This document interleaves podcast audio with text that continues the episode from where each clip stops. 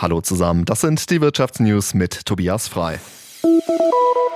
Beim Online-Modehändler Zalando müssen die Mitarbeiter um ihre Jobs zittern. Der Berliner Konzern hat angekündigt, mehrere hundert Stellen zu streichen.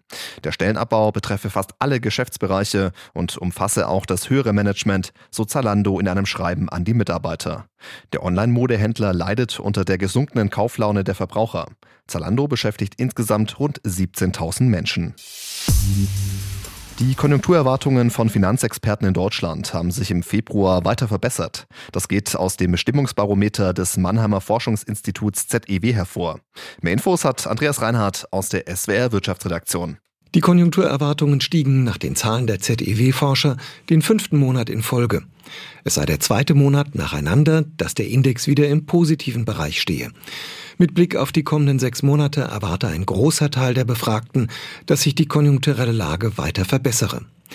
Das ZEW fragt nicht nur nach den Erwartungen für die Zukunft, sondern lässt auch die aktuelle Lage einschätzen. Danach wird die gegenwärtige Situation nach wie vor als relativ schlecht bewertet. Die Einschätzung habe sich zwar erneut unerwartet stark verbessert, stehe aber weiter deutlich im Minus. Es sind wie schon im Vormonat bestimmte Branchen, die eine Verbesserung sehen. Das sind die energie- und exportorientierten Branchen sowie konsumnahe Wirtschaftsbereiche. Sie sorgen für den Anstieg. Die Erwartungen für die langfristigen Zinsen stiegen ebenfalls, so das ZEW. Bankenvolkswirte erwarten angesichts der verbesserten ZEW-Konjunkturaussichten spätestens ab Frühjahr einen leichten Aufschwung. Die Menschen in Deutschland nutzen ihre Smartphones immer länger, geben dafür aber auch mehr Geld aus. Das geht aus einer Umfrage des Digitalverbandes Bitkom hervor. Fast ein Viertel hat das Smartphone bereits zwei Jahre oder länger in Gebrauch. In den Vorjahren waren es noch deutlich weniger Menschen, die ihr Smartphone bereits so lange benutzt haben. Der Absatz von Smartphones werde in diesem Jahr voraussichtlich leicht zurückgehen auf gut 21 Millionen Stück. Dafür werde der Umsatz voraussichtlich um gut 200 Millionen Euro auf 12 Milliarden Euro steigen. Das liegt laut Bitkom daran, dass die Menschen im Schnitt 563 Euro für ein Smartphone und damit mehr als im Vorjahr ausgeben wollen.